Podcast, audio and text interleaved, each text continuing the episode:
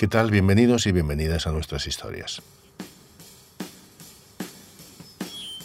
Mother Gun, como todas las grandes bandas de rock, nació en un garaje, un garaje de Granada. La música ha sido algo que me ha gustado desde pequeño y empecé, pues, hombre, como todo el mundo, supongo, ¿no? Pues juntándote con amigos. Antes lo intentaron en otras bandas. Y no sabíamos tocar nada, ninguno, después de imaginar la que liábamos y ahí empezó el gusanillo de querer hacer algo en la música. ¿no? Así que cuando Mother Gun se formó en 2010, supieron que aquello sería especial. Algo ya más serio. Ya teníamos experiencia, eh, congeniábamos muy bien y muy rápido salieron canciones chulas y tenía un toque algo, se ve que especial porque... Guiados por la máxima de si lo puedes imaginar, lo puedes hacer, Mother Gun se convirtió en una carismática banda de rock gracias al do it yourself, aquella filosofía del hazlo tú mismo que ya había sido clave en tantísimas carreras musicales. Grabamos un primer EP por nuestra cuenta y el siguiente ya Harold Burgon, que estaba un productor inglés que vino a Granada, atraído por el flamenco y el mundillo del flamenco y le gustó bastante lo que hacíamos y nos hizo el segundo EP, lo grabamos con él. Y después ya hicimos un disco eh, que nos lo editó Clifford Records. Víctor Ortiz, que ahora tiene 38 años, todavía se emociona cuando habla de su banda. Fue algo irrepetible, vaya. La música te lleva a situaciones de amistad y de, de compenetración con la gente que es muy complicado en otros aspectos de la vida. Y se emociona tanto porque aquella banda era más que un trabajo, era su vocación.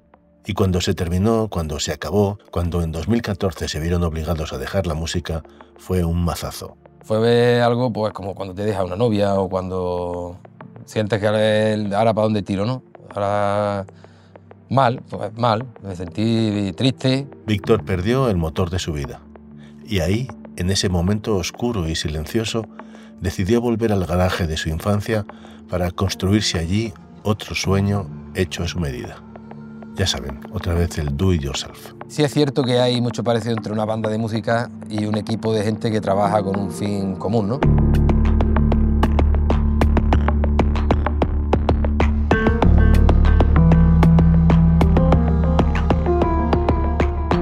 Fuera del radar.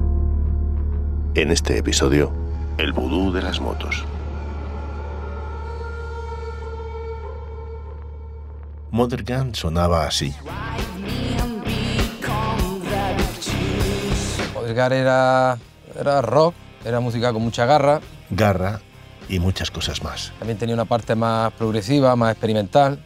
Un rollo música de los 90, entre Radiohead, Pearl Jam, Queen of the Stone Age, Es algo, era algo para mí bastante espiritual, bastante potente. Víctor ahora está en su oficina, rodeado de papeles, facturas, libros y agendas.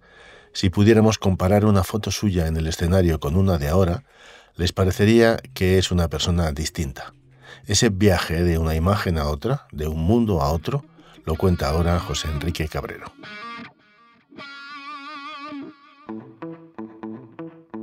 Empecemos por el pelo.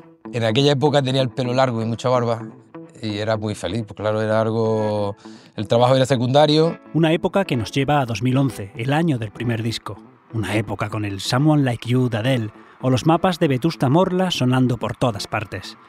Una época que Víctor recuerda maravillosa, desenfrenada, libre. Para componer el disco nos fuimos a la Alpujarra, estuvimos allí siete u ocho días en una casa perdido en el monte, fue algo irrepetible. Llegaron a experimentar algo así como la vida de un auténtico rockero. Salía a tocar los directos, la gente, el contacto con la gente, el notar la aceptación, la expectación por verte, por escuchar la música. Para sostener Mother Gun, su gran pasión, era necesaria la barba y la melena, pero además un empleo, digamos, más habitual. Yo soy técnico superior en sistemas de regulación y control y me dedicaba pues, a trabajar pues, en una fábrica, eh, que es algo muy mecánico. Un trabajo que servía básicamente para pagar facturas. Un trabajo para tener dinero para vivir, para pagar tus cosas, tener para gasolina y para poder gastar en guitarra y cosas, gasté mucho en guitarra y en pedales. Y... Pero precisamente fue el trabajo lo que terminó con el rock and roll. Fernando, el cantante de la banda, se encontró en una encrucijada que cambiaría el rumbo de esta historia porque si Víctor era técnico superior, Fernando era un genio de laboratorio. Era un investigador muy potente en tema de bioquímica y demás. Estaba becado y lo mandaron fuera y tuvo que elegir entre su carrera profesional o seguir tocando en un grupo que exige tanto tiempo y tanto... Sin Fernando, el resto de la banda decidió que aquello era el final. Cuando se disolvió el grupo me sentí triste, un poco abandonado, perdido. Víctor intentó centrarse en ese otro trabajo que le daba de comer, pero aquello no era suficiente. Estuve más o menos trabajando igual, pero tenía ese vacío de hacer algo más que me gustara, ¿no? Que no fuese llegar a casa de trabajar y ver la tele o estar... Sonó el teléfono. Era Jesús, un buen amigo de la infancia que ahora trabajaba en un taller de chapa y pintura. Víctor y él compartían una afición de años atrás. Pero lo que era de trastear, de mancharte las manos, de crear, lleva tiempo sin hacer nada así de, ese tipo. Jesús le contó que le habían dejado una vieja moto para ver si conseguía restaurarla y le pidió ayuda al propio Víctor. Me fui con él en plan de echarle una mano, echar el rato y estaba guay. El mundo de las motos era lo único que podía competir con la música, como la gran pasión de Víctor. Aquel reencuentro con Jesús fue como darle gas a un viejo recuerdo que venía a revolucionarlo todo. Las motos es algo que tengo en la sangre, ¿no? Mi padre era un apasionado de las motos. El padre de Víctor murió cuando él tenía solo un año. Lo recuerda como un enamorado de las motos, al igual que su tío Daniel, una parte muy importante del engranaje de esta historia. Mi tío Daniel es mi figura paterna tanto de valores, de trabajo. Una parte fundamental. Yo me crié con mi tío, que le gustaba mucho la mecánica. De hecho, prácticamente todo lo que puedo llegar a saber de esto lo he visto desde pequeño de hacerlo a él, que me lo haya enseñado. Que me Volver a mancharse las manos y trastear aquella moto con su amigo Jesús despertó unos recuerdos muy vivos y muy poderosos en Víctor. Mi primer momento en moto fue con la moto de cross de, de mi tío Daniel, con una IZ 125, que yo no llegaba al suelo, evidentemente, y él me montaba delante y la cogía. Y llegó un momento que ya me cogía y me iba solo. Mientras los niños jugaban al fútbol, Víctor prefería irse a ver cómo su tío Daniel desmontaba una moto en decenas de piezas. Es algo que me gusta mucho y las motos, los coches, lo que es la velocidad, la mecánica, cómo funcionan. Así creó un vínculo con las motos que iba más allá de una mera afición. Las motos eran de alguna manera la extensión de su propia familia. Ir en moto, como tocar la guitarra, era una sensación única. Andar en moto es una sensación muy especial. ¿eh? Dicen que el que monta en moto quiere una moto, ¿no? Es algo que no puedes andar en moto y luego olvidarte de por vida de ella. Casi como exceso. Es algo bastante espiritual y que te libera un montón.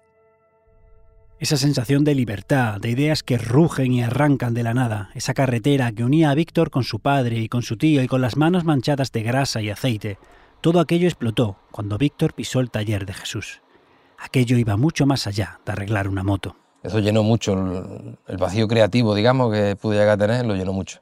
El rock había terminado. Jamás olvidaría los escenarios, su guitarra, el vinilo, la banda con la que conquistó el mundo. Pero algo muy distinto estaba a punto de comenzar. Después de terminar aquel trabajo con Jesús, Víctor decidió regresar al garaje de su infancia con una nueva moto. Bueno, volver al garaje de mi tío con un proyecto entre manos de envergadura, con un cliente que podía invertir, que podíamos hacer algo totalmente libre. Restaurar una sola moto, como algo excepcional, no iba a ser suficiente. Las ganas y la ambición de Víctor crecieron tanto que le hicieron imaginar un proyecto propio y si convertía aquel proceso mágico en una forma de vida, en un trabajo. En un principio lo hubiera hecho gratis, yo como con la música, ¿no? Yo no he ganado dinero con la música y le he dedicado muchísimas horas, pero con esto ya llega un punto que es que te manchas las manos y te echas muchas horas, ya es mucho trabajo, muchas horas y tienes que monetizarlo porque la vida es así. Pero esto iba a ser más que un trabajo, se convertiría en una nueva vocación. Es básicamente eso de buscar algo que te guste y no tendrás que trabajar nunca, que es mentira, ¿no? Al final yo me vengo aquí a las 7 de la mañana y trabajo mucho, ¿no? Pero fue cuando ya dices, pues es que no puedo hacer esto y otra cosa. La decisión estaba tomada. Un taller de motos no es algo fácil.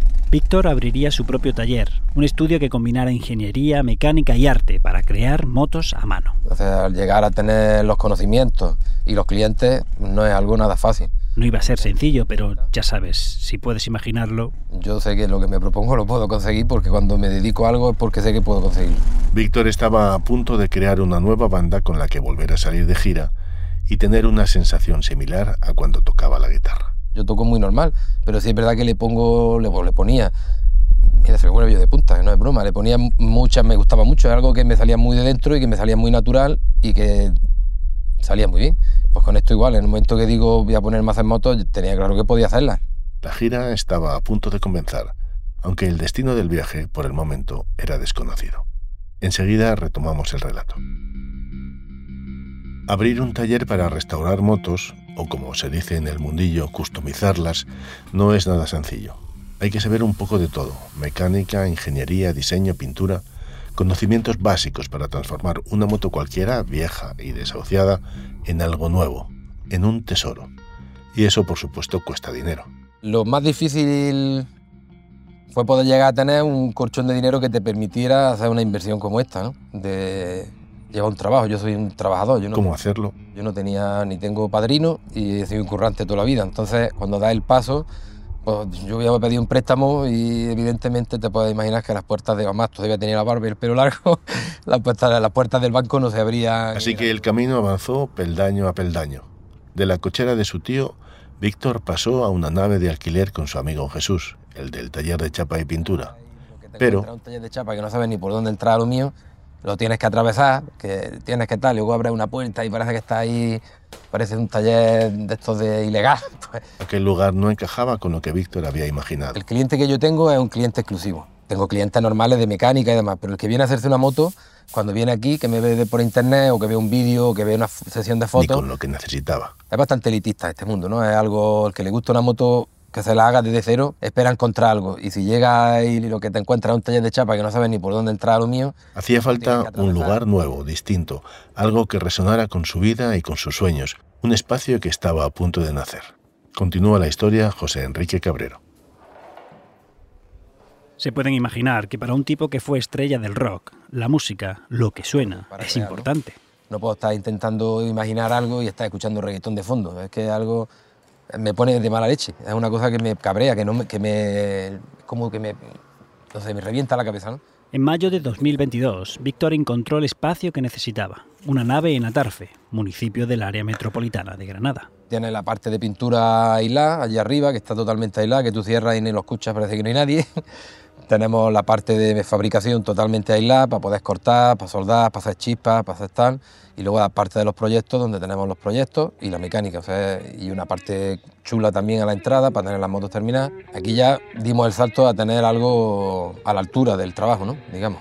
Bienvenidos, pues, a Voodoo Garage. Eh, se llama Voodoo porque me gusta mucho Jimi Hendrix. Child es de las primeras canciones que me costó la puta vida aprender a tocar con la guitarra y le tengo un amor-odio ahí que me moló mucho. Por la música y por el tema de que coge algo y es como hacerle magia negra, ¿no? Me gusta Voodoo mucho. Garage es una nave industrial amplia, con dos plantas, con un centenar de motos medio desnudas, repartidas por todas partes, esperando como pacientes en un hospital. Hay Hondas, Yamahas, pero sobre todo Harleys. Solo nos falta conocer a la nueva banda de Víctor. Puro rock and roll. Luis, que es el pintor, se dedica, se encarga de la pintura y de es un- fabricar piezas en fibra. Luego está Elvis, que es mecánico, se encarga también de mucha parte informativa, de recambio, de distribuidores, de material y demás. Y luego está mi sobrino, que está aprendiendo, que él estudió mecánica y estamos aquí a ver si lo hacemos un hombre. y yo que hago un poco de todo. Voodoo Garage. Sí que parece una banda de rock and roll. Que al final también es como en la música, poder explotar las cualidades de cada uno y lo que piensa y hacer algo siempre es mejor que una sola idea, ¿no? Entonces hay que entenderse, hay que llevarse bien y hay que intentar disfrutar, ¿no? Que sea un trabajo. imaginar una moto es casi como componer una canción. Cuando imaginas una canción en tu casa y tienes una idea y luego la llevas a un local de ensayo, al final se convierte en, en algo común, ¿no? En el fondo es algo parecido también. Vamos a hacer una moto que parezca rápida, ¿no? Y la ponemos, pues sí, pues yo aquí tal cual, y al final se hace algo en común, digamos, es muy parecido, sí. La primera moto de Voodoo Garage fue una BMW, y si la vieran por la calle la reconocerían al momento. Parece sacada de Blade Runner. Además, esa moto es de las mejores que hemos hecho, de, de- de las más reconocidas de las que hemos hecho. Es muy chula. Una moto totalmente nueva, reinventada, una pieza única que se convirtió en un tesoro para los amantes del motor. eran delgadas, más bajas, con ruedas de tacos. eh, fabricamos una admisión para meter un carburador de Porsche central, de coche, adaptado a la moto. Fabricamos escapes, la pintura era un diseño muy chulo, con- muy minimalista, pero muy en el rollo de BMW. Fue una moto que llamó mucho la atención y todavía se ve rodar y es una pasada de moto. Es muy guapa. ¿Cuál es el proceso para fabricar una moto única y artesanal? Fabricar una moto implica muchos conocimientos técnicos, evidentemente. De mecánica, de electricidad, de soldadura, de tal. Y luego una parte de ingeniería evidente que una moto es algo que funciona, te montas encima y funciona, frena, curva, gira. Imagina que tienes en casa una moto antigua o una moto que simplemente quieres customizar. Ahí empieza un largo camino. Lo que hacemos es que concretamos una cita y más o menos le, plasmamos lo que conlleva hacer un proyecto así, ¿no? De que no es coger la moto y pintarla, ¿no? Es totalmente desmontado, totalmente modificado. Al final hacemos lo que consideramos que tenemos que hacer y a todo el mundo le gusta, vaya. Cada proyecto de personalización de una moto es completamente distinto al resto. No hay dos iguales. No basta solo con tener el dinero, de llegar, toma, voy, lo compro, me lo llevo y me paseo. Es algo que se va haciendo muy poco a poco, que cada detalle, cada cosa está hecha a medida para ti. Eh, yo hablo mucho con la gente y capto muy bien lo que le gusta, lo que le, por dónde puede ir el, rollo. Y es algo que cuando lo tienen terminado es algo muy especial. Una moto hecha con el arte del vudú se cocina a fuego lento. Lo ideal es que fuera eh, alrededor de un año ocho meses, un año sería lo ideal. Eh, hay motos que hemos tardado un año, motos que hemos tardado dos, y motos que llevan aquí dos y que todavía están ahí, ¿sabes? Este trabajo artesanal, detallista de piezas exclusivas, acaba inevitablemente reflejado en el presupuesto. La gente llama. ¿Cuánto cuesta? No puedo decírtelo, es que no lo sé. Te tienes que sentar aquí y todo esto son catálogos. O sea, tú puedes montar una misma pieza, la puedes montar de 200 euros o de 500. Hemos hecho motos de 10, de 8, de 40, de 45, es que depende. Las piezas son muy caras, las cosas exclusivas son caras y cuanto más guay, más caro. Eso sí, cuando la moto está terminada no pasa desapercibida. Parece como salió del futuro o de algo, llama la atención mucho, mucho, mucho. Por cómo suena, por cómo se ve. Y para ellos, para la banda, cada vez que ven una moto suya rodando por ahí, la sensación, bueno, la sensación les suena. Y la vez pasada mola mucho, es algo Está muy guay, está muy guay. Es casi como cuando ponen una canción en la radio, ¿no? Se está viendo en el mundo, ¿no? Y lo están disfrutando, es algo que mola mucho también. En Voodoo han perdido la cuenta del número de motos que han fabricado con sus propias manos, pero hay 25 que podrían reunirse en un álbum titulado Grandes Éxitos. Motos que están repartidas por todo el mundo. Era cuestión de tiempo que llamaran la atención.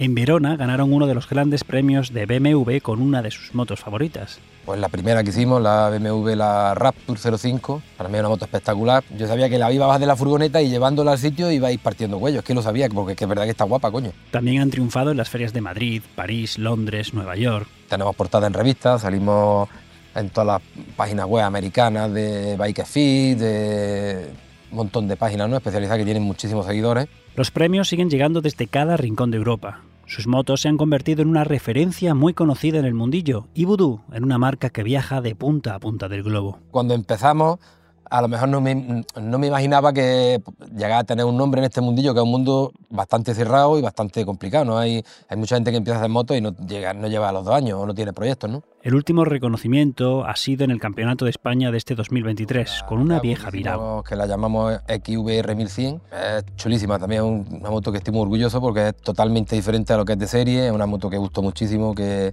estuvo dentro de las 10 mejores modificaciones a nivel mundial. Las mejores motos del mundo hechas a mano salen de un garaje de Granada.